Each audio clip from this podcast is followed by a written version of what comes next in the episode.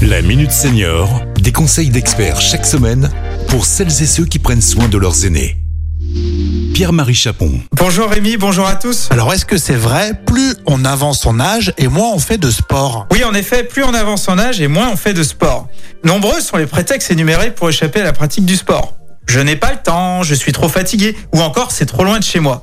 En réalité, c'est plutôt le terme sport qui peut faire peur, car il est associé depuis notre enfance à la compétition, la comparaison ou la mesure de la performance.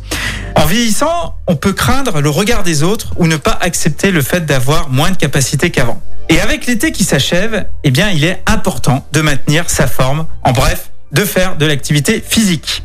Alors pour les non sportifs, j'ai dégoté un sport contre lequel on n'a aucune excuse et j'en suis certain plaira à l'ensemble de nos auditeurs. Cette activité physique est accessible à tous. Elle est gratuite. On peut la pratiquer euh, en dessous de chez soi quand on le souhaite. Bref, elle est universelle. Et quel est donc ce sport? Ce sport idéal, c'est tout simplement la marche à pied. Une activité physique, c'est mettre son corps en mouvement.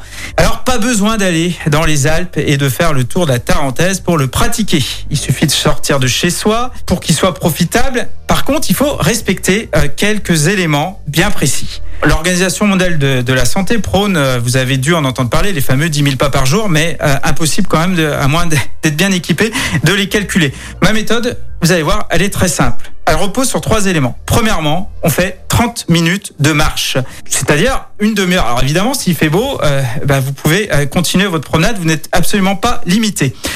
5 km heure. Alors ça, J'insiste là-dessus parce que plus on marche vite, plus elle va être bénéfique pour votre cœur et euh, pour votre santé. Et enfin, on se donne la règle de sortir au moins six fois par semaine pour que justement cette marche soit bénéfique pour votre santé.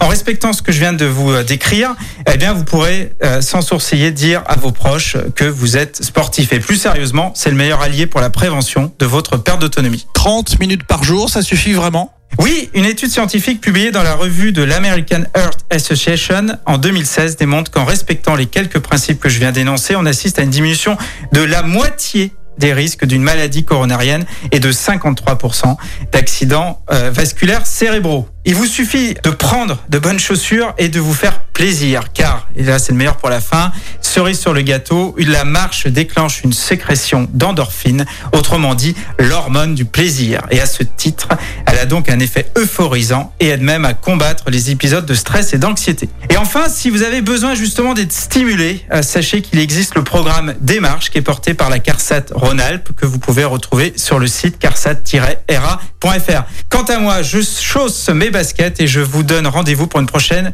chronique La Minute Senior. Cet épisode a été rendu possible grâce à la CARSAT Rhône-Alpes, Caisse d'assurance retraite et de la santé au travail, expert du bien vieillir.